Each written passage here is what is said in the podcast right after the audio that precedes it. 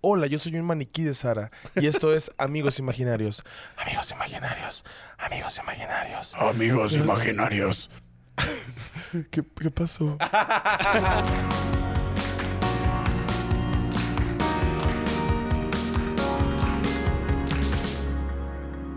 Hola amistades imaginarias, bienvenidas sean todas las personas a este nuevo episodio de Amigos Imaginarios, en el cual hablamos de cosas que le molestan un chingo a Cuadri y a Claudia Sheinbaum.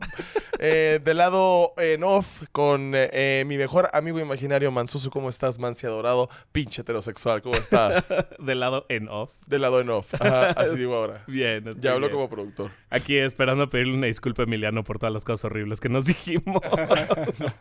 No tienes que pedir una disculpa. No, no te preocupes. Emiliano y yo hemos este, escuchado peores insultos de parte de nuestros papás. Entonces, estoy tranquilo. no tienes nada que... Y pues, ¿quién mejor para hablar de ser atrevida? espérame, espérame. que Emiliano Gama, comediante, escritor, productor, perra de la calle, perra de la... diría mi Shano, perra de la banqueta. ¿Qué más? ¿Qué más eres, Emiliano? Gata de su Arquitecta. casa. Arquitecta. Sí. La perra construye. Pues construyó. Ah, ya no. Ya no construye nada. Ahorita, entonces, todos los inbox que le iban a mandar a Emiliano para que le hiciera su casa, ignoren. Ajá, sí, no, porque ya no. Ya no. Ya no tengo tiempo. Emi, ¿cómo estás? Estoy Qué muy placer bien. recibirte en nuestro podcast. Tú tienes tu podcast que se llama Políticamente Promiscuo, el cual ahorita está en un descansito. Está en descansito. No sé cuándo salga esto, pero seguramente ya vamos a estar de regreso porque pero ya vean los estamos en eso. episodios. Urge que vean los episodios. Ahí salimos varias veces con Emi. Yo soy el Steve Martin de su podcast. Sí. He aparecido ¿Vas a ir ahora veces. al- al- Claro, tengo que ir otra con vez? Mi nuevo pelo, por supuesto. ahora que ya traes tu, tu color. Ya traigo mi color natural y mi largo, ya no tengo un... Es que yo me, me acuerdo de cómo estaba conforme el color de mi pelo, pues. Soy la tía Pelucas. en resumen, eso es. Emi, hoy vamos a hablar de ser atrevido. Yay. Ah, espérate, espérate, espérate. Ah, espérate. Oh. Ay, sí. ¿Qué, pues, atrevido qué es? No, De- hablamos de atrevido como una... Como una... Porque nosotros luego, luego pensamos en atravesado, ¿no? Entonces... atrevido es como este... este- A- que- Atrevido es un bar que ya cerraron en la zona rosa. Ajá. Siento que es como uno de los dones que tienen el carisma y, la, y, la- y el ser extrovertido, ¿no? Como el, el salir de la caja y decir algo que a lo mejor no sabías si iba a dar risa. Lo comparo mucho con el stand-up, el ser atrevido, porque subirte arriba de un escenario con 100 personas que quién sabe si te vayan a seguir el rollo o no, pues es, tiene que tener varios méritos de valor, ¿no? Pues hacer stand-up es ya atreverse, ¿no? O sea, creo que ya eres atrevido si te estás Sí, subiendo al escenario. Pero somos atrevidos desde que nacemos. ¿Cuándo fue la primera vez que ustedes se acuerdan que hayan tenido ese como acercamiento a ser atrevidos? Que dijeron como, "Ah, nunca pensé hacer esto. Así. La primera, así que le hice pipi a mi mamá una vez. Muy a- no, muy a- no sé. Ya, ya tenemos un episodio de fetiches. no sé, yo, yo dice mi mamá que desde muy chiquito íbamos a obras de teatro y así, decían, ¿quién se quiere subir al escenario? Yo me subía al escenario. Siempre a la menor provocación. Una Entonces, creo que ahí están los primeros atrevimientos. O sea, luego, luego te decían a ti, ahí hay un stage y te decías Y yo decía, ese es órale, mi lugar. órale, quítense perras, voy yo. Claro. Desde los dos años. Claro. Yo, yo bailé el ratón vaquero de una manera muy homosexual. Esto que, o sea, si tú hubieras visto eso sin haber sabido el nombre de la canción, hubieras dicho como se llama El Niño Afeminado. o sea, era demasiado gay yo bailando. Y- El- el- el es que el, el disfraz de vaquerito ya está muy... No, ni siquiera traíamos disfraz, era sonora, Emiliano. Agradece que traíamos ropa. Van, niños- van en calzones no a la así escuela. Su, palia- su paliacate rojo y su sombrerito de, de No, traía vaquero. un short khaki, una camisa blanca y mi, y mi poncho de la Juventina. Tú sabes, vaqueros. Ajá. Vaquerísimo. No, aparte yo desde chiquito era como muy de, de no me quedaba callado. O sea, si hacían algo que a mí no se me hacía que estaba bien, decía algo. Entonces mi mamá me decía, no seas atrevido. Como no seas atrevido, porque era un atrevimiento contestarle a la autoridad. Más en Sonora contestar a la autoridad Oye, era sí como... es cierto que eso no se te ha quitado porque todavía tú eres esa persona que le gusta hablar de sexo anal en el Sanborns. Ah, Él ok. sigue- de Ah, verdad, ok, no de sabía que nos íbamos a leer la cartilla aquí hoy.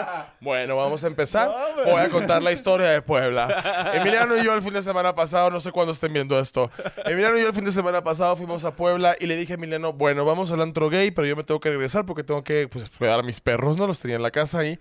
Y entonces Emiliano me dijo, claro que sí, pero vamos un rato al antro gay. Fuimos al antro gay durante una hora y media y los 15 minutos antes de que nos tuviéramos que ir, Emiliano se besó con cuatro personas diferentes y se llevó un un como que era un souvenir del antro. No le digas así al Dorman. Eh, Oiga, pero es que yo tengo un problema. Gente de Puebla que está escuchando o viendo, amigos imaginarios, el día de hoy. Yo tengo un, un problema porque ¿dónde están los guapos gays de Puebla? Emiliano, en este No, podcast es un perdón. espacio seguro. Eh, Las cosas que diga Emiliano en este podcast no representan los ideales ni míos, ni de Manso, ni de las personas que estamos aquí guardadas. Adelante, Emiliano, síguete destruyendo. Oh, es que yo. no, pero es que siempre voy a Puebla y siempre vamos a los mismos antros. Y como que había un antro al que vamos siempre, en el que yo, pues nada más he conocido una persona guapa a la que le mando un beso. Emi, todos tenemos un constructo que es guapo o no.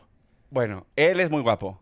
El que aquí yo- Hegemónicamente. Hegemónicamente. Después de que Emiliano guapo. le, le hizo body shaming a un pueblo, vamos a... No, yo sí quiero saber dónde están los gays guapos de Puebla, porque le pregunté a Jaime André y me dijo, ya se fueron a México. En Casados Cholula. Con, casados con mujeres. En Están el casados closet. con mujeres. Déjalos en paz. Tienen hijos. Están ocupados. Déjalos en paz que tomen sus decisiones ellos. Está Están bien. ocupados viendo el fútbol haciendo Bueno, como pero que Puebla, saben. Puebla no ha sido nada más que generoso con Aparte, nosotros. ¿no? prácticamente, Emiliano acaba de decir que se besó con cuatro gentes, personas feas.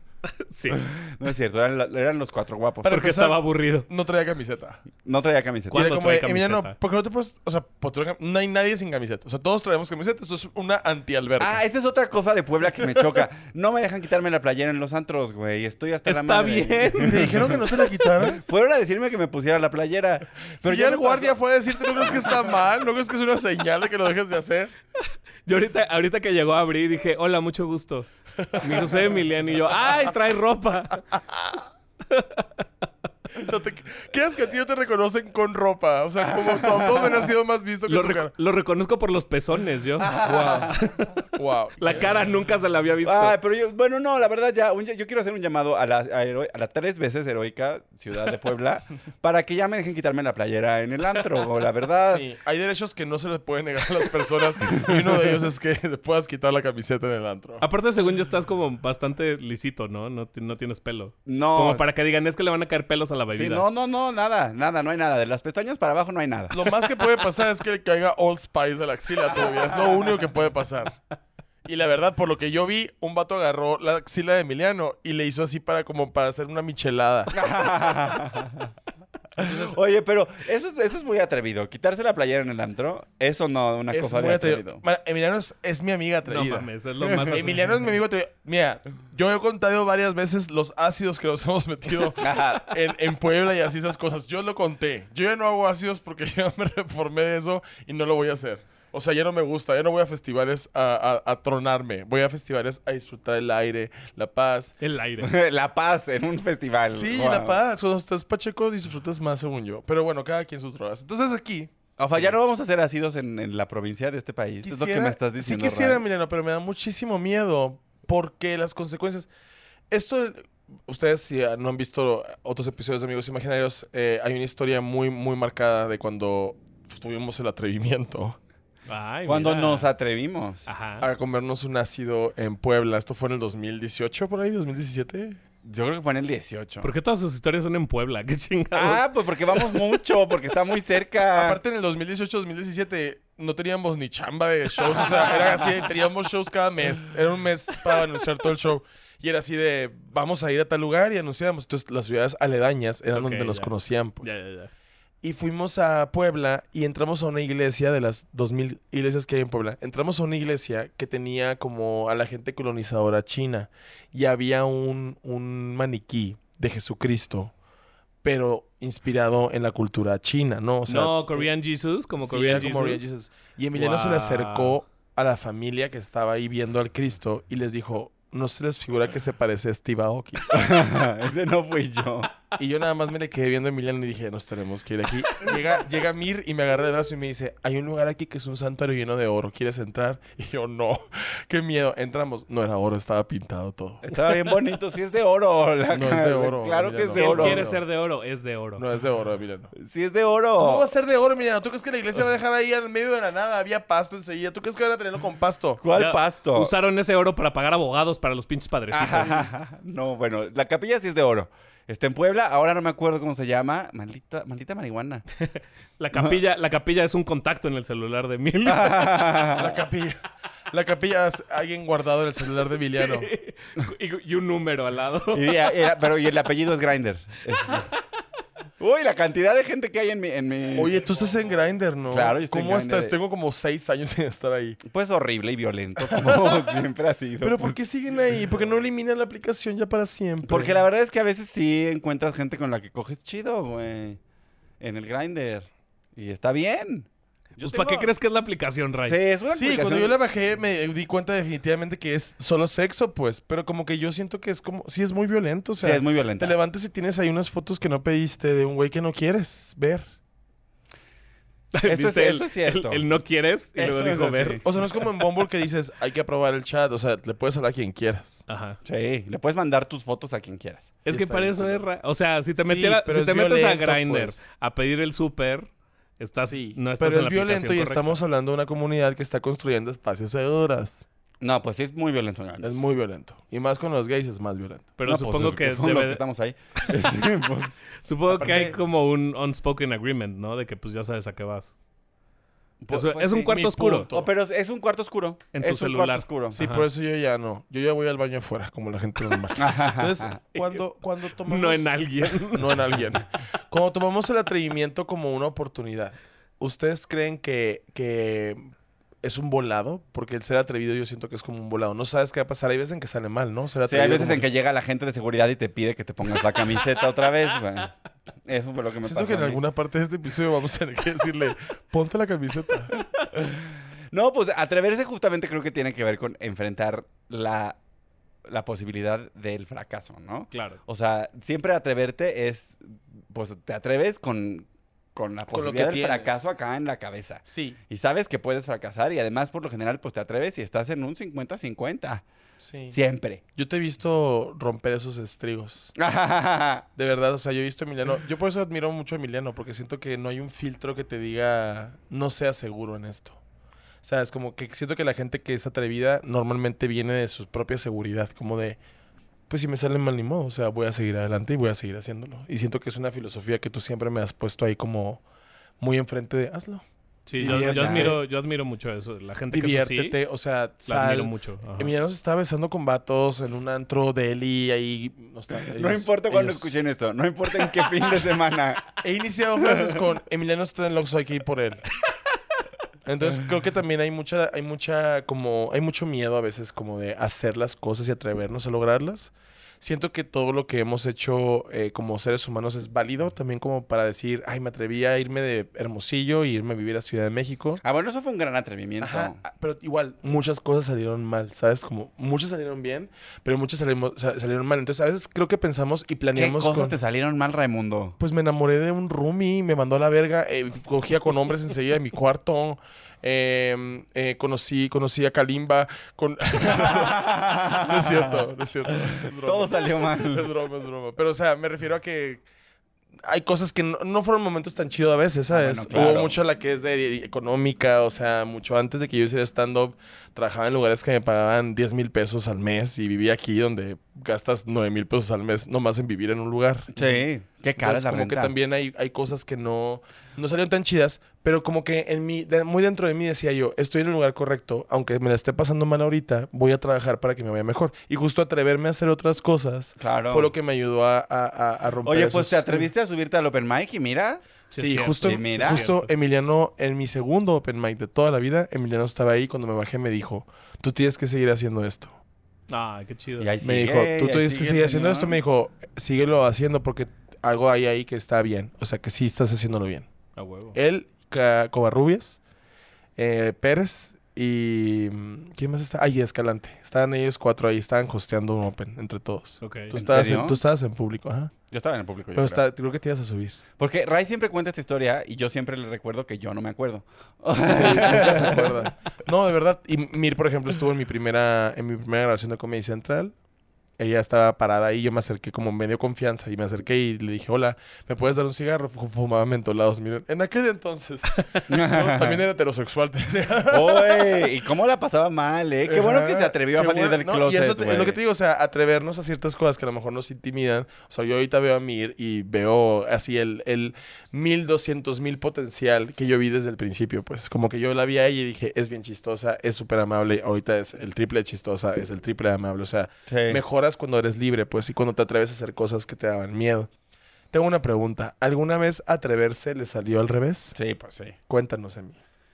No, pues este, este, varias, o sea, es que como lo decíamos hace rato, eh, te estás enfrentando al fracaso, entonces de pronto te atreves a hacer una pregunta o a hacer un move, Ay, como cuando dices me gustas y la persona te dice, ja, ja, ja, gracias. Este. Ja, ja, ja, gracias, esa es el- la peor respuesta. sí, una vez me dijeron somos primos. Ah, ja, ja, ja, ¿y si eran primos? Sí, pero como cuartos. Ah, bueno. Sí, ya no cuenta, ya es como tengo más cercanidad Oye, a- no, al pero- güey del, del Ya, Lexus. primo segundo no cuenta. Eso, eso aprendí Es en, en Mean Girls. Sí, todos aprendimos eso en micros. Y además, o sea, como que al final resulta ser que cuando te pones a analizar como la genética de los seres humanos, el 80% de los seres humanos provenimos de la misma mujer que vivió hace, no sé, 16 mil años. Entonces también es como, ah, todos somos un poquito primos, la verdad. Emiliano, estás justificando el incesto. Las opiniones que Emiliano emite en este episodio no van comulgadas No, con las opiniones de hoy- nosotros aquí. Teníamos día- que haberlo brifeado antes. Debimos de haberle dicho de estos temas, no. Hoy, hoy en día viven 16 millones de personas que son descendientes directos de Genghis Khan. O sea, son 16 millones de personas que son, pues, más o menos Y te primos. apuesto que ninguno votó por Morena. Habría que checar. Como el doctor este de Netflix, ¿no? Que tiene 90 hijos. Guau, ah, que inseminabas a las morras con su semen. Con su semen. Que... O sea, se Ajá. cuenta que llegaba el, re- es un documental de Netflix. Llegaba el registro, es de cuenta así de que, ah, pues yo quiero, yo quiero inseminación artificial, ¿no? Te registras, escogías al donante y todo. Y él te daba. el y resulta tuyo. que al final él era el que les daba la, o sea, ¿Y cuántos hijos Te hacía, te hacía el cambalache. Ah, y que se dieron cuenta una Ahora pareja sí que que, te se la iba a casar. ¿no? No, se dieron cuenta por... Creo que sí, pero creo que también se dieron cuenta por un Ancestry. Ancestry.com, de que mandas tu saliva y te dan tu árbol genealógico. Y de repente alguien lo hizo y fue así de, tienes 40 familiares directos de papá. Y fue como de, ¿cómo? Y ya ahí fue donde se empezaron a encontrar en Ancestry y vieron que eran como 90. Guau. Imagínate ver insemini- inseminiza, insemi- Inseminado. inseminado a 90 mujeres. Bueno, Los Provida están en los comentarios de, Ray no sabe de, de bebés porque los quiere matar. amo. amo, amo que todavía usen el screenshot ese de, de- ¿Qué pendejo estás? No sabes de biología porque puse una vez. O sea que los gays nacimos de la unión de una mujer y un hombre. Y ellos, pues sí, y yo, entonces ser homosexual es natural. Obviamente no pusieron ser homosexual es natural abajo porque pues no les conviene. Y pues están tontitos.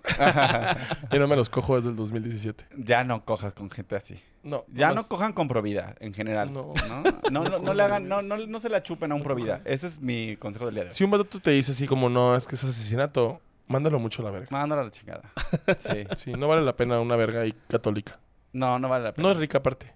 Porque besan y te dicen gracias. Ah, ¿en Y es serio? como, ¿por qué me dices Ay, gracias? a mí siempre me pinche gusta. nerd? A mí un par de veces que me han dicho gracias después del, del, del acto de la felación. A mí también, verdad, está bien agradezco, padre, ¿no? güey. ¿Qué Yo eso sí que hizo la agradezco. mano? Hizo la mano así, Emiliano, para ustedes en Spotify. Hizo la mano de culiar, prácticamente. Qué asco me Es mano de culiar, es mano Pues de así culiar. es la mano.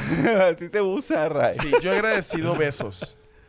Coger no, porque la verdad, o sea, yo digo siempre 50-50. Si él me da el 50, yo le voy a dar el 50. Si él me da el 100, yo le voy al 100. Yo siempre me entrego. Yo soy muy performativo para esas cosas, ¿eh? Guau. No se pierdan el nuevo show de Emiliano Gama.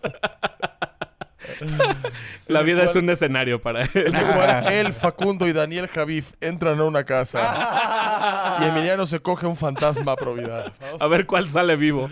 A ver cuál sale vivo.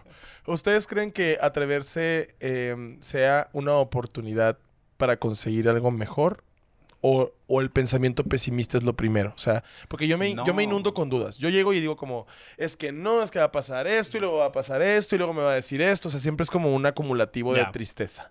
Y me, y me conflictúa eso porque yo siento que muchas veces me, me agarro la mano, me agarro el pie para no hacer algo por miedo a que repercuta en mi ano. por, miedo, por miedo a que repercuta de manera negativa en mi vida, ¿sabes? Como de... Y luego pasa el tiempo y digo... "Ah, Ay, pero así es, intentar". porque luego también uno se atreve a cosas y se da cuenta que al final, pues no era lo que quería.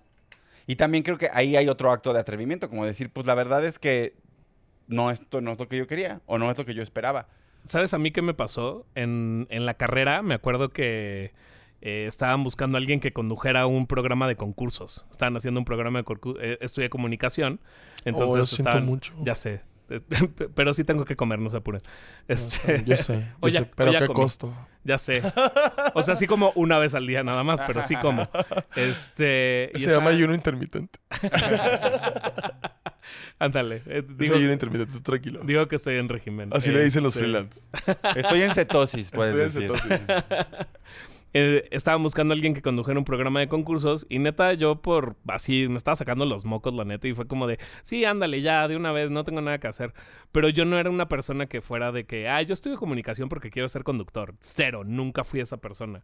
Y lo hice y sentí que me salió cabrón la neta así de que fui natural no me puse nervioso salió chido me felicitaron. Entonces fue como ah creo que esto me- como me salió bien dije creo que esto es lo que tengo que hacer y me enfoqué bien cabrón en estar conduciendo cosas. As- tuve un programa de tele en Efecto TV, si es que sigue viva esa cadena todavía, pero tuve un programa de tele donde conduje. Wow. Hay muchas cosas que yo no sé. Muchas cosas.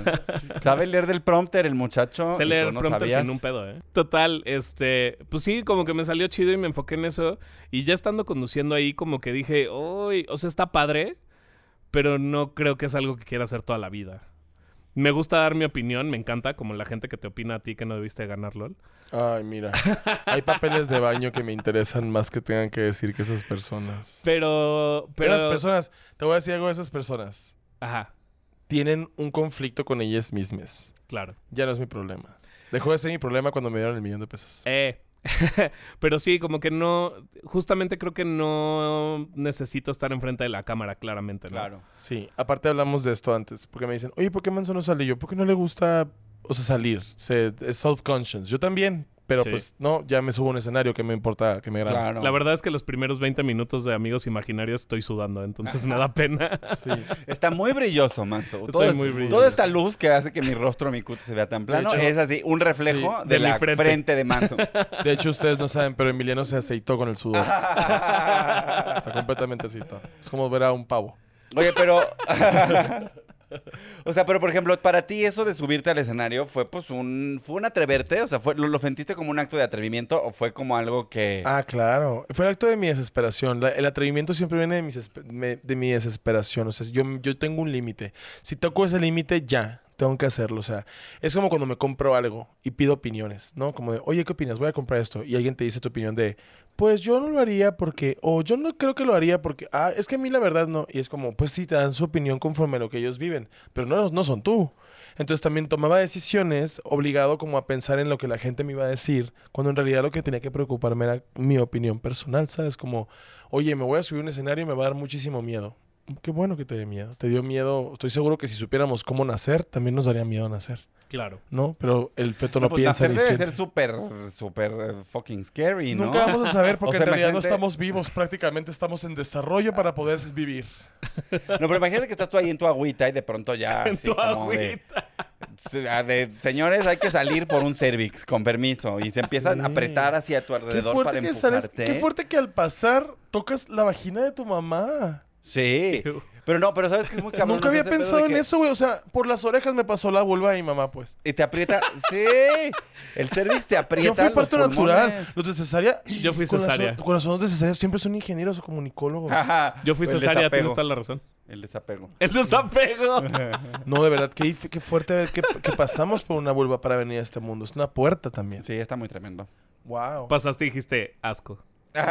Bueno, qué atrevimiento, qué atrevimiento también ser papá, ¿no? Yo siento que mi mamá tomó muchas decisiones jóvenes. O sea, tomaron decisiones a los 23 años. Tú pudiste haber tomado una decisión chida a los 23 años, yo no. No, yo creo que a los 23 años, yo creo que a los 23 años tomé puras malas decisiones. Tomé puro tequila. yo creo que a los 23 años empecé a hacer cocaína, o sea, malas decisiones. Para mí, para mí, ¿Real? Malas, sí, de verdad. Sí. Luego ya lo dejé muchos años después, con mucho trabajo, pero sí, dicen Ah. que la cocaína tardas mucho en dejarla, ¿no? Pues no, fíjate que no, no tardé tanto en dejarlo, pero sí fueron muchos años de hacer mucha cocaína. Así un día dije como, "Mm, ya no quiero. Y ya, y me atreví a dejar la cocaína. Yay. Éale. Eh, Yo la verdad nunca la he probado por lo mismo. Siempre me han dicho comentarios como, pues en algún punto la tienes que dejar. Y es como de, no, yo quiero ver a los 90 años fumando marihuana, no metiéndome coca. Claro, no, qué horror. O sea, qué hueva estar viejito de 70 años y meterte coca para subsistir. Qué horror. Perdón, adictos, sí, atrévanse a dejar el perico también. Perdón, yo no, pero yo no sí. puedo dejar de comer Kentucky, güey. Imagínate seguro. si empiezo con la cocaína. Oye, no, pero el, Kentucky es mucho más rico que la cocaína. Eso puedo decírtelo. Eso. Yo digo que, por ejemplo, a mí los estragos que ha causado la cocaína en personas que yo conozco han sido muy deteriorativos. Sí, es muy Entonces, es como un... Hay que ayudar a esas personas. O sea, gente adicta que tenga problemas de adicción. Busque ayuda. No, y aparte, o sea, también se pueden comunicar aquí. Yo puedo buscar Pero terapeutas. ¿sabes que les- qué? Atrévanse a buscar ayuda. Porque esa es la parte más difícil. O sea, como que la, la parte más, conflic- más conflictiva, obviamente, de, de- Por lo menos en mi caso, de atender esa, esa adicción fue, pues, atreverme a, a ir a un espacio en el que podía hablar de eso. Terapia. Y en el que podía, primero que otra cosa, pues, este... Pues sí, atreverme a decir, esto no me está haciendo bien, ¿no? Claro, creo que también es como un... Es el efecto este como de... mm, hay un miedo a atrevernos a admitir que somos vulnerables. Exacto. ¿No? Como de atrevernos a actuar desde la vulnerabilidad. Sí. Por ejemplo, lloras o te sientes triste y lo primero que piensas es como de, ay, si le hablo a alguien seguro le voy a amargar el día, seguro... O sea, como que ni siquiera te atreves a pedir ayuda, ¿no? Ujú. Atreverse a pedir ayuda yo siento que es lo más difícil Sí. que un ser humano puede... Ni Yo creo que- estoy hablando de adicciones, estoy hablando en general. Pero más sabes que es muy tremendo cuando, o sea, que, que en mi experiencia es, una vez que pides ayuda, siempre está mucho más cerca y, y mucho más a, a tu alcance de lo que pensabas. Claro. Que eso es muy, eso es, eso es- pero eso es tremendo de, o sea, de una vez que ya rompiste todos tus propios esquemas y fuiste capaz de admitir que la estás pasando mal y vas y, y te, y te vulneras y dices, no, pues esto está feo. Lo que vi en mi experiencia, siempre es muy fácil encontrar a alguien que esté dispuesto a echarte la mano Sí. sin demasiado pedo. Sí, y aparte, o sea, también eh, hablar de la vulnerabilidad nos ayuda a otras personas a entender vulnerabilidades ajenas y hacernos parte. O sea, yo digo que mucha gente al escuchar la historia de otros puede sumarse a, a hacer ayuda también, a, a- a sumar, no a restarle, ¿sabes? Como Sí. siento que muchas veces tenemos miedo de, de- de- de atrevernos a pedir ayuda porque pensamos que es un acto de debilidad y como que nos... ¿Qué pasa? Se me durmió la pierna. Hablando de vulnerabilidades, Emiliano se siente vulnerable De porque se le durmió la pierna. Aparentemente... Ay, güey, pero- Aparentemente el ayuno intermitente y hacer 2000 actividades al día no te ayuda con la circulación. Tenemos 20 minutos grabando esto y a Emiliano ya le dio un calambre en la pierna. Échate un blurpee, a ver. Emiliano, yo he cagado dos horas seguidas y no me da un puto alambre en la pierna. No mames, ¿nunca te ha pasado que neta cagas tanto rato que cuando te paras como que Te te, duele. ca- te Ajá. caes? Así como que No, se te cae. Caminó mucho, pues. Se te doblan las piernitas como Bambi recién nacido. Manso excitándome otra vez. Entonces, en el atrevimiento hay consecuencias, ¿no? Y en esas consecuencias puede haber aprendizaje. O sea, el atreverte a algo te puede, te puede ayudar a que la cagues o a que hagas algo que, que te O sea, afecte. si te atreviste, ya, ya aprendiste una lección. Si te atreviste, ya aprendiste. Es como el si tosiste, ya la hiciste. Ajá, si tú Si te tú sí te hiciste, si te atreviste, ya aprendiste. Si te atreviste, ya aprendiste. Me gusta esa ya frase. aprendiste y aprendiste para empezar algo de ti, ¿no? O sea, cuando, cuando te atreves, porque hay este- esta cosa como de, es que me da miedo, pues haz las cosas con todo y miedo. O sea, Es que eso es, ¿No? o sea, es que hacer las cosas, atreverse viene también del, del pedo de que ni siquiera sabes atreverse, atrevido. Es como, ay, qué atrevido eres. Viene de la sorpresa. No de la, hoy me sorprendió que seas tan atrevido. Me sorprendió lo que hiciste sin saber que... Yo una vez bailé, porque yo bailaba en la, en la prepa universidad. A mí me gustaba bailar y tomé clases. qué chido. Pero nadie sabe que bailo. Y cuando bailo, pues no me gusta opacar a mis amigos, ¿sabes? Ay, cállate. Por eso nunca bailo cuando están ustedes, Manuna, Pablo, Raúl. O sea, nunca bailo porque yo sé, yo sé que los opacaría. Channing Tatum de México. Channing Tatum. Yo sé que barrería el piso con ustedes. Y yo no estoy listo para hacerles ese daño ahorita. Pero hay veces en las que he hecho eso como de destacar sin saber. Una vez me subí a un karaoke, pues. Nadie me conocía en el karaoke. Nadie. Era un karaoke en la zona rosa así hasta atrás. Ay, pero yo quiero decir una cosa aquí. Había gente de 52 años. o sea, Ray Contreras Ajá. siempre se atreve a cantar en el karaoke. Siempre. O sea, nunca, ni una sola vez yo he estado en un espacio donde haya karaoke y Ray ha dicho, ay no. Donde no, hay un pena, micrófono. ay, no, na- donde hay micrófono, él pone Toxic de, de- una versión muy específica de Toxic de Britney Spears y sube y se entrega a su público. No importa, pero como eres muy talentoso, no importa. Gracias, bebé. La verdad, hay gente que una vez me, di- me dijo un productor, "Eh, hay que hablar, pero me quería coger, entonces no decimos nada. Me lo hubieras presentado, yo sí me lo cogía. Yo una vez vi a Emiliano hacer No importa que no cante. Yo sí me hubiera atrevido a cogérmelo, la No verdad. estaba guapo, Emi. No estaba guapo. Ay, si tuvieras las cosas con las que yo me he metido. De Puebla. Si tuvieras lo que me he ligado en Puebla, no es cierto. Al único que me he ligado en Puebla es muy bonito y lo amo. Yo nunca he ligado en Puebla. Eso suena como una película de videocine. Ligando en Puebla, sí. Marty Gareda y Omar Chaparro. Marty Gareda, Omar Chaparro y Christoph. el, el, el objetivo de atreverse es conseguir algo. Cuando te atreves todos los días en mí, ¿qué quieres conseguir? Ay, no sé. Levantarse ya es un atrevimiento, siento yo. Le- salir a la calle es un atrevimiento tremendo con los rayos UV como están y la inflación. Yo pensé que era por la discriminación, pero qué bueno que también te preocupas por tu piel. Eh, pues, no, a ver, repíteme la pregunta porque se, se me... se- se me- ¿Por qué, ¿Por qué te quitaste la camiseta? Emiliano no trae camiseta. Hicimos un corte por algo al micrófono y Emiliano de la nada no trae camiseta. ¿Por qué no traes camiseta? Eh, porque me atreví a quitarme la camiseta aquí en el espacio de... Pero lo has hecho en la casa de Toño también. ¿Qué diferencia hay aquí? Ay, en la casa de Toño es un acto muy subversivo, andar sin playera ahí en la, en la casa de Toño. ¿Anduviste sin playera en la casa de Tragar, Toño? tragar pozole ahí sin panza es lo más subversivo ¿Cómo que que hay. sin panza? Pues uno no, yo no estoy en situación de panza. Emiliano ve y come Situación mucha verga. de panza. Toda la gente tiene panza menos tú. Cállate, eres minoría. No estoy en situación de panza, acaba de decir. ¿Qué le pasa? Eres la musculóloga que juraste destruir. Yo nunca juré destruir a ninguna musculoca. Ponte la camiseta. Está bien. Ya, este es el segundo podcast en el que salgo sin playera. ¿Cuál fue el primero? Un- el- el- eh, por el placer.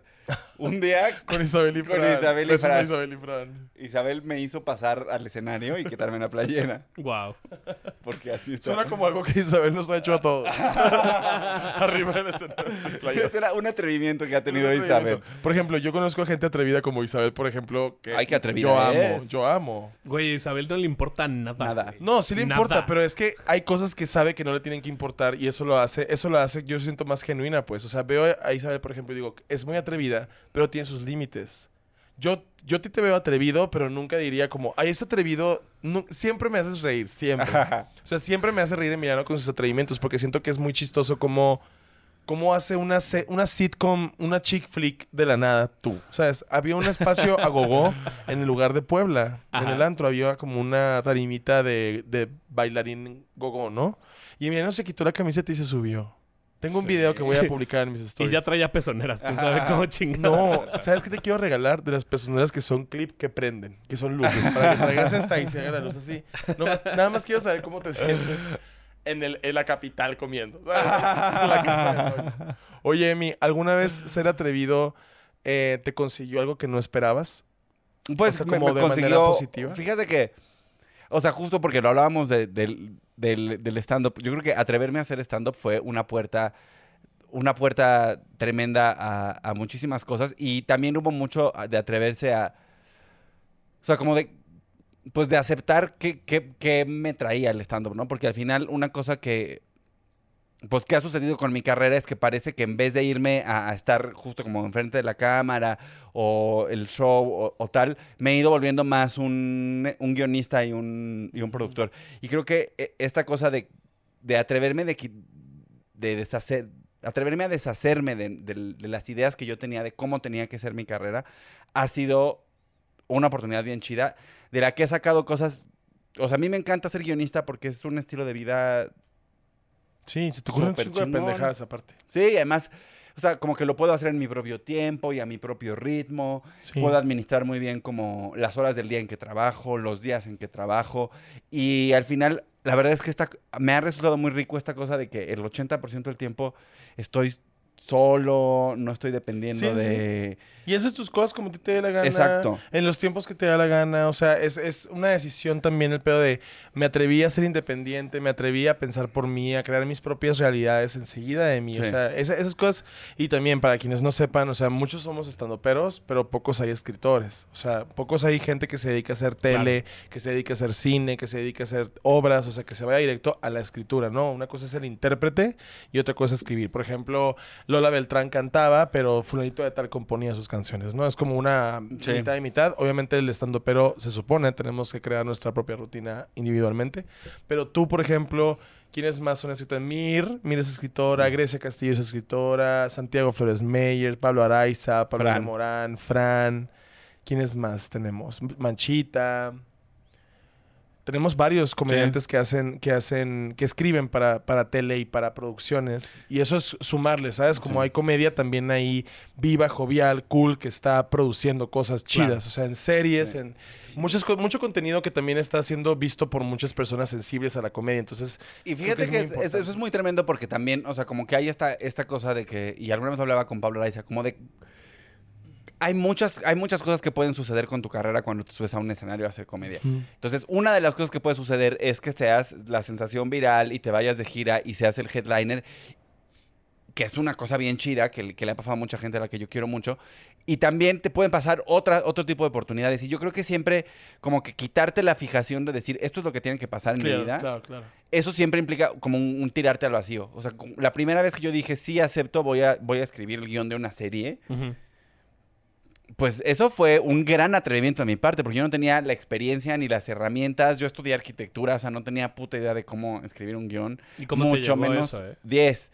Este, fija- esa estuvo, esa fue una serie que escribimos para, para Fundación Televisa. Un amigo, Jaime Muñoz de Baena, que escribe en Cómo sobrevivir soltero.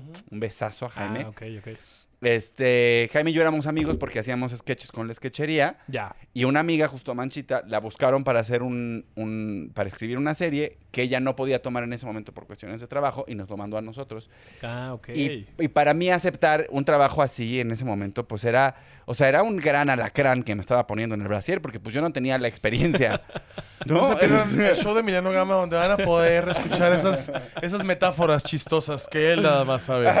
El alacrán en el Brasil. el alacrán en el- Esa es la primera película de Tongolele. el alacrán en los Calvin. Me, me, pu- me metí el alacrán en los Calvin y este... Wow, alacrán, en los Calvin es una canción de Bad Bunny. Un alacrán en los Calvin, un alacrán, pica, pica. Yeah, yeah, yeah, yeah. Ya, ya, ya, ya, ya. El imitador eres tú. ah, ah, me duele. Y luego lo Me dice en japonés. Y yo grabando con Bizarrap.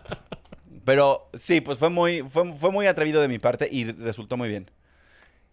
Y, y fue aceptar, fue decir, bueno, pues en vez de seguir, o sea, voy a pasarme los siguientes cuatro meses, en vez de haciendo comedia en los escenarios, fumando mota con Jaime y a escribiendo una serie. Me encanta. Todo eso que dijo es, la- es una de las nuevas canciones de Motomami. Estaba con Juan, con Juan, fumando mota con Jaime. jugando mota con Jaime. Eso sí puede ser una canción de Bad Bunny muy M de cabrón. mota, M de mota, J de Jaime, mota mami. A de AMLO, C de Claudia Sheinbaum. bueno, Emi, hay una cosa que a mí me ha dado mucha intriga. Ay, señora Claudia Sheinbaum, atrévase a renunciar, por favor. Ya que estamos en esto, tómese Yo quiero que se atreva a ser feliz, Claudia Sheinbaum. La volteas a ver y dices, es como la tristeza de intensamente, pero con el cuerpo de oliva de No, Popeye. pero ella no sería de tristeza, ella ya sería depresión crónica. O sea, ella ya sería como un nivel así de Es la, es mente, es la mente de un escritor, definitivamente. exacto, exacto. Y ahí está. Emi, el atrevimiento más importante, tú crees también que en parte es esto de eh, como dignificar a la persona, ¿no? Como que a veces no nos damos el respeto que nos merecemos. Tú que has trabajado en diferentes producciones y así, obviamente nos escucha mucha gente Godín. Hola, pantalones aquí. Nos escucha mucha gente Godín y también tienen este conflicto como entre el ser freelance o no, el, mantenerte por tu cuenta o no. Escogimos una carrera que la neta nos da mucha facilidad para poder escoger ser freelance. ¿Qué le dirías a todas esas personas que no se atreven a tomar eh, la oportunidad que se les da? Porque las oportunidades siempre nos caen. La neta te voy a decir algo, siempre nos caen oportunidades y las rechazamos a veces por, mucho por miedo a atrevernos. Yo creo que también hay, hay, o sea, también hay oportunidades que vale, o sea, a veces también se vale decir, esto no me interesa. Esta sí, Sí, claro. esta, Esta no. Exactamente. Pero no, yo creo que sobre todo es como. O sea, creo que al final, como lo decíamos, pues cuando te atreves, es bien probable que fracases. O sea, la verdad es que te va a salir. Algo te, te- te puede salir mal. Siempre que tomas una decisión, te puede salir mal, te puede salir fatal. Pero yo creo que es muy importante como no.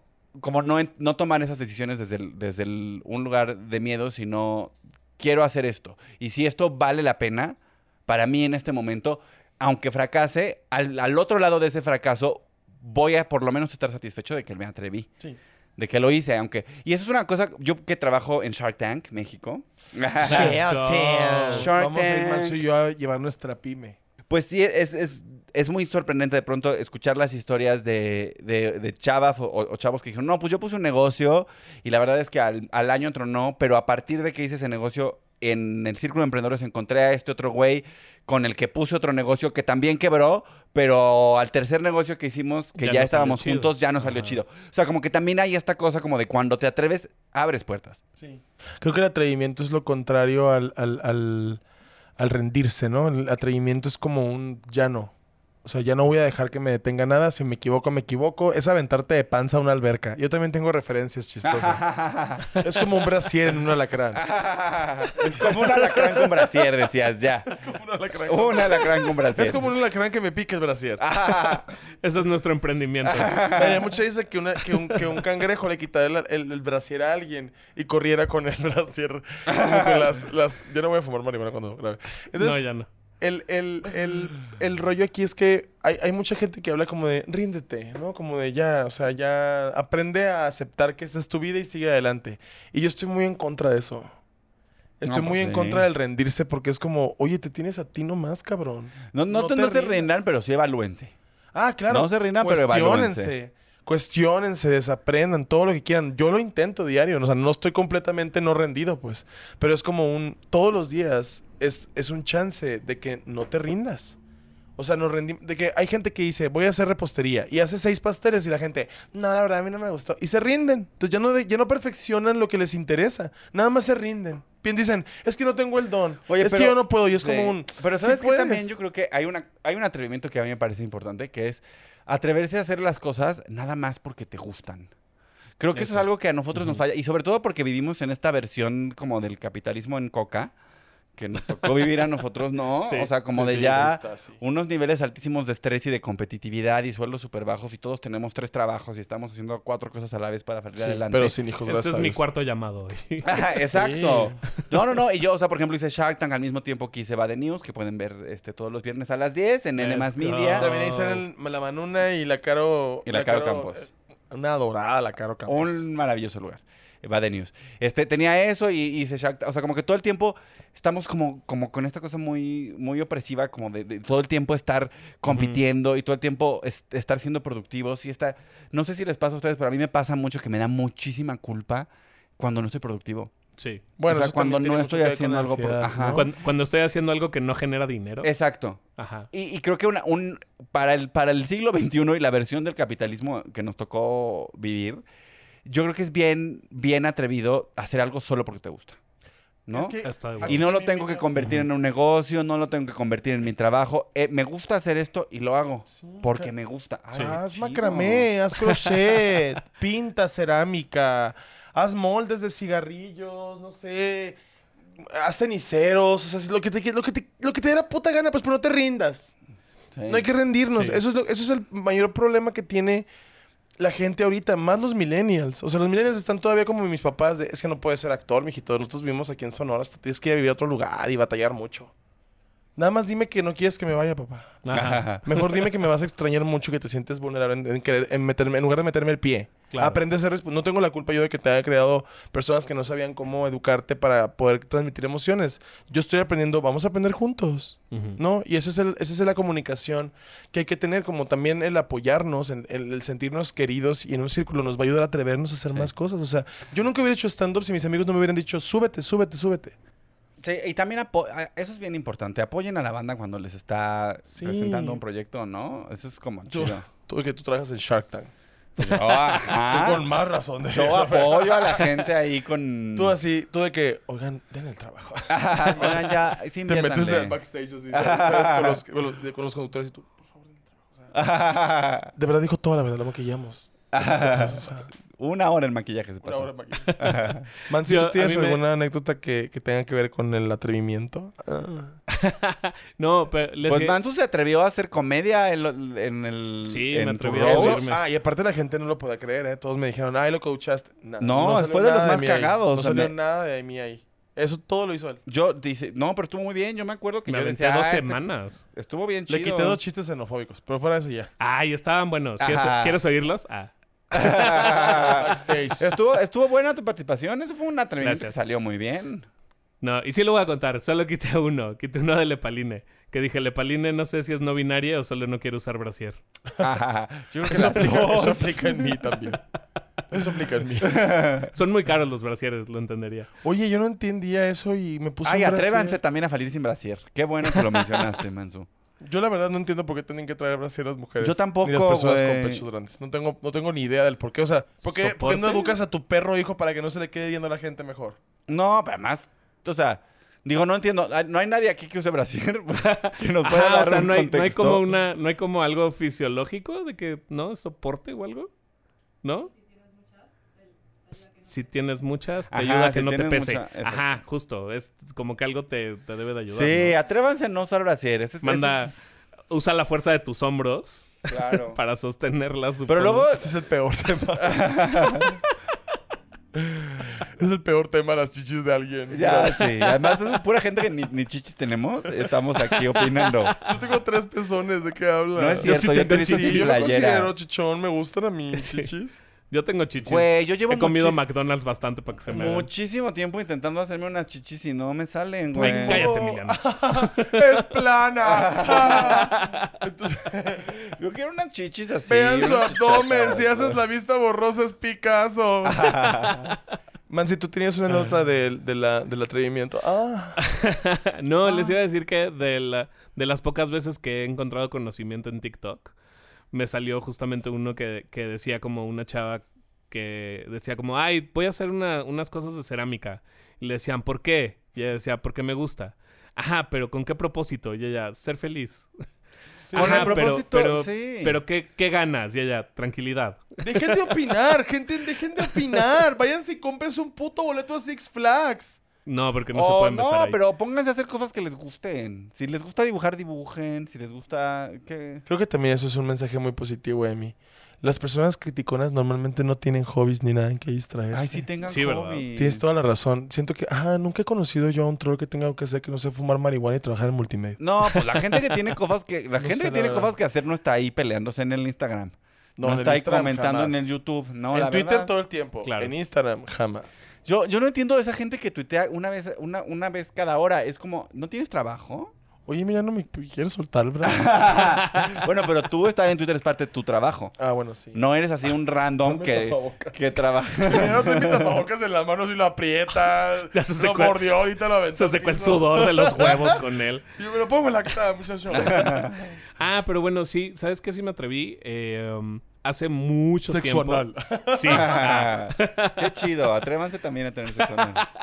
No, eh, justamente hacer un podcast, el primer podcast que hice, Claro, que nos Y- hablaste del, de él. que es horrible. O que sea, ya lo pueden encontrar, gracias a Dios. no, lo bajé porque es horrible y, y también justamente lo que muchos podcasts están haciendo ahora de que, ay, vamos a decir cosas súper incorrectas. Ay, no. Tenemos basta. 20. Eso ya lo hice yo a los 20. Ahorita ya tengo 37 y ya me da pena lo que hice a los 20. Claro. Hay gente de 45 que no le da pena eso. Ya sé. Y aprendí justamente, y aprendí justamente como ya cuando hice el podcast con Ray, ya sabía hacerlo, ¿sabes? Como que ya tenía el conocimiento, ya había hecho dos años eso cuando estaba más joven.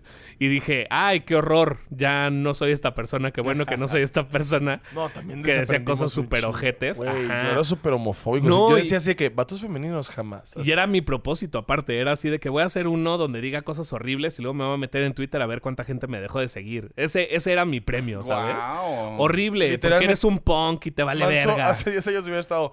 Tú no debiste ganar, LOL. Ajá, Debíamos sí. ganar que se metió al cheto en la cola. Es 100%, 100% me hubiera sido fan de Platanito. Pero qué bueno que ya no vida- soy eso. Nunca en mi vida se me olvida que estoy en un rete con un luchador.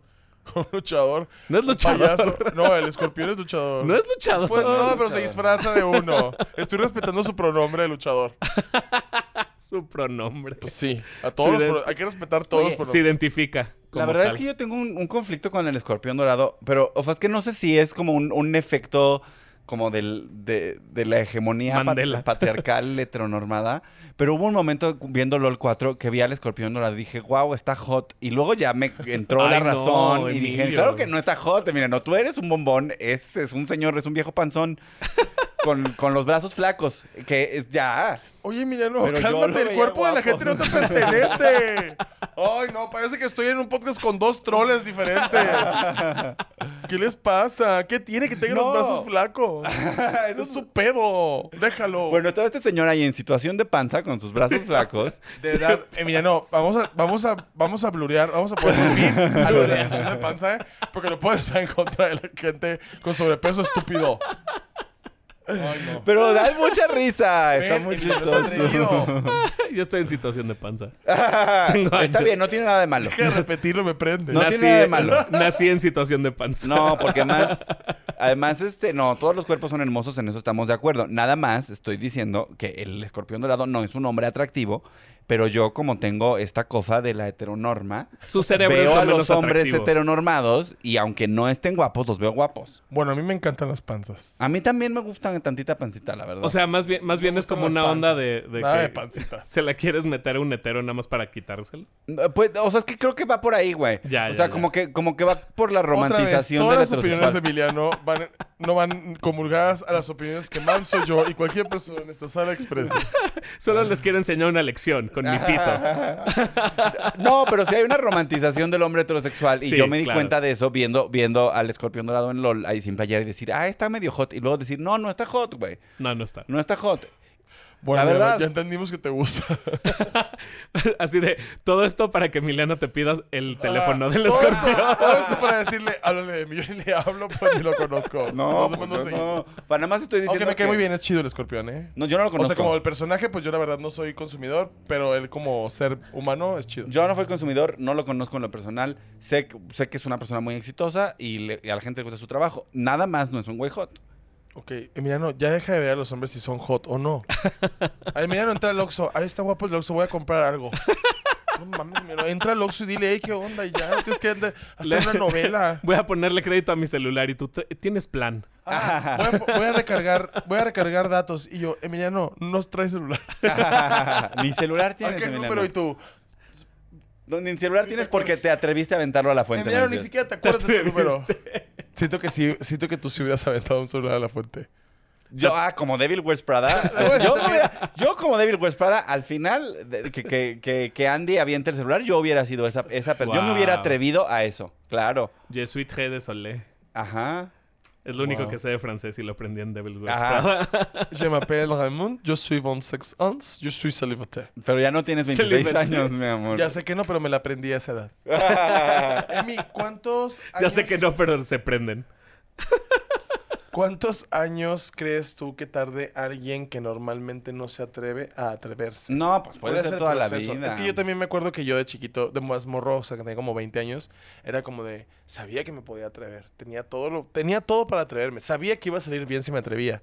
Pero había algo que me decía, no te atrevas. O sea, no lo hagas porque no es tu lugar. Ahorita no es tu momento. ¿Qué es eso? ¿Qué es lo que nos dice no puedes? Pues no sé, güey, la verdad. y con eso cerramos este episodio de Amigos Imaginarios. No se pierdan el siguiente episodio donde invite a AMLO y nos hable de cumplir promesas. ya, atrévanse, atrévanse. Emiliano, la cositas de los gays, claro que sí. Atrévase a renunciar usted también, señor presidente. Este. Emiliano, voltea la cámara y dile a las personas, renuncia. ¿A quién? ¿A todas Aquí, las a las personas? personas que, que estén dudando de renunciar. No, si usted quiere renunciar a su trabajo, renuncie. Y le voy a hacer una recomendación. Si usted quiere renunciar a su trabajo, renuncie en caliente. ¿Neta? No se espere, no lo piense. No, porque claro, o sea, porque a veces pensamos que estoy siendo impulsivo y luego, no, pero, pero si ya quieres renunciar, ve y renuncia, claro. Claro, no te quedes en, en un lugar jamás, nada más porque te te estás cómodo, güey. Siento que te van a mandar un mensaje así como en un año y te van a decir, renuncié por tu culpa. Renuncié por tu culpa. Y ahora estoy en situación de calle y de panza. Ahora estoy en situación de panza. Qué horror lo de situación de panza. ¿Dónde lo aprendiste, Emiliano? Lo- lo- lo- el otro día platicando con mi amiga Gloria, surgió la situación de panza. Nos dio mucha risa y la trajimos aquí. La vengo estrenando. Y fuiste Oye, Manso está muerto de la risa, Sí, güey. a, a Manso le gusta la situación de panza. Voy a hacer una playera. Oye, Emi, vamos a, para, para cerrar este episodio increíble ya de- vamos a cerrar. ¿Cuántos falta? Como sí, ¿no? Como nos faltan que cinco. Como cinco. Ah, bueno, ya. Está bien, está bien. No se pierdan el Es siguiente episodio en el cual bien. Emiliano ya es parte del staff. Emiliano, tú con un conteo así. Tú, Listo, yo. Es que me la estoy pasando muy bien, sé, Rayito. por eso se nos va el tiempo en chinga siempre. También Parina nos dijo. Ya se acabó. Yo, sí, dura una hora las grabaciones. Ah, ah. Tiene que durar una hora, no dos. Oye, pero qué bonito. Se acaba el feliz. parquímetro. Yo tenía muchas ganas de venir a los amigos imaginarios. Ay, gracias. Bebé, Gracias, increíble también. Cuando desde que salió el Rose también me dijo, oye, ¿por qué no invitas a todo el line-up? Y yo, pues claro, ese es el plan. Pero habíamos descansado bastante tiempo por Sí. situación. A Manso le dio COVID seis veces. Sí, me contó Manso que le Cuatro, pero Cuatro, cuatro. Es un chingo de veces. Son un que andas eh, que lamiendo las banquetas. ¿o Güey, literal, parece que chupo banqueta bien cabrón. amo, amo chupo banqueta, güey. Banqueta, Chupo banqueta es como... ¿Cuántos mensajes me van a llegar de yo soy la banqueta? Yo soy la banqueta, ven a chuparme. Yo soy la banqueta, acabo de estar llena de caca y un carro tiró aceite en mí. Está húmedo porque llovió ayer y son las 7 de la mañana. Ya se puso muy raro este fetiche. Hay un poco de musgo. Me está creciendo una Tengo flor. una grieta, tengo una grieta a través de la... ¡Un socavón! Huelo a cloaca. Huele a cloaca, Wow. huele a cloaca, huele a... huele a- Vamos a- Emi, vamos a decirle a las personas de aquí, imaginémonos qué tipo de problemas tengan las personas que están viendo esto, nuestros seguidores, tus seguidores que vean esto. ¿Qué les dices? Diles, yo, yo voy a empezar para que dar el ejemplo y ustedes tienen que decir una cada quien, ¿va? No, no entendí nada. Atrévete a dejarlo, no lo quieres, lo tienes nada más porque te da comodidad estar con él. Te gusta estar con él, pero no quieres estar con él. Hay dos cosas muy diferentes en ese contexto. Córtalo, no te gusta. Dile, oye, en verdad, no puedo ahorita, no estoy bien. Y córtalo. O sea, no le hagas daño, nada más dile, no estoy Guau, lista. Ray Contreras ya... Güey, durísimo, ya sé. Durísimo. No, yo Estábamos creo que... jugando aquí nada este- más. No, es que hay muchas... Era mucho jajaja. no, muchos, de los pedos, muchos de los pedos de los, de los mensajes que me han mandado de habla de esto es responsabilidad afectiva. Sí, es cierto. sí. Y es, o sea, siempre me ponen, habla de responsabilidad afectiva. No he hecho uno porque he estado preparando el tema como mentalmente, como de qué voy a decir de- en, en- en tópicos y en contexto. Pero hay un chingo de gente que me ha puesto como, habla de cómo superar una, una- una- un rompimiento emocional. Y es Claro. como de, no hay, hay mucha falta de comunicación. O sea, si tú llegas con la persona con la que estás y le dices, oye, necesito tiempo, ya no puedo, y le eres sincero en lugar de engañarle o dejarle de contestar o gostearle, o sea, es como las cosas de frente, o sea, entre más comunicación. Yo ahorita estoy saliendo con alguien gracias a la comunicación. Yo creo que eso es bien importante lo que acabas de decir. Atrévete a decir las cosas. Claro. O sea, lo peor que puedes hacer es, es no decirlo, ¿no? Claro. Como que eh, en este caso específico que estás diciendo, si ya no estás cómodo, o si sí estás cómodo, o si... No sé, porque también pasa que de pronto ya no estoy cómodo con la situación, no significa que ya no te quiero en mi vida, significa Sí. que quiero cambiar la, el acuerdo en el que estamos Que ya no estoy en ese viviendo. lugar y que tienes todo el derecho de decirlo. O sea, la comunicación, padre, eso la comunicación salva vidas. Claro. Su- su- a- ayudaríamos a muchas vidas a seguir en este planeta si supiéramos comunicarnos para que pudieran entenderse las personas. Y está ahí, ahí, se, se cae del barco una persona ahí. ¡Comunícate! Pásenme las vidas. ¡No! ¡Comunícate bien! Expresa lo que quieres decir. Así, me ahogo. No, pero ¿qué quieres? Pero que ah, eso es lo que estás ¿En qué? ¿En sintiendo. tus problemas? no, de verdad, o sea, sean, sean confrontativos a veces. Oigan, no le a la gente no le cae bien la gente confrontativa porque son tibios.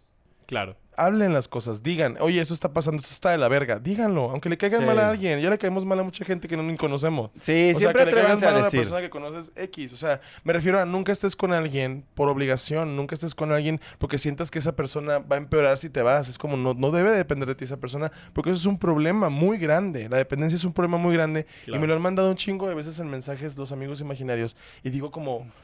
O sea, pues no, no deben de estar con alguien si no quieren estar. O sea, esa persona se les tiene que informar. Ayúdenle, guíenle a terapia a esa persona. O sea, hablen con familiares o amigos de él y díganle, oye, güey, pues no, va- vas a perder una morra, vas a perder un vato, pero no es el fin del mundo, güey. Sí. Porque ahorita nos obsesiona el, el- el romanticismo, ¿no? Oigan, Lo- pero también atrévanse a estar solos. Eso también está. Claro. eso y está como alguien tremendo. solo desde hace mucho, les quiero decir que no pasa nada. Todo pasa está bien. nada, no Yo pasa cojo nada. de Eli. Yo también. A veces cobro.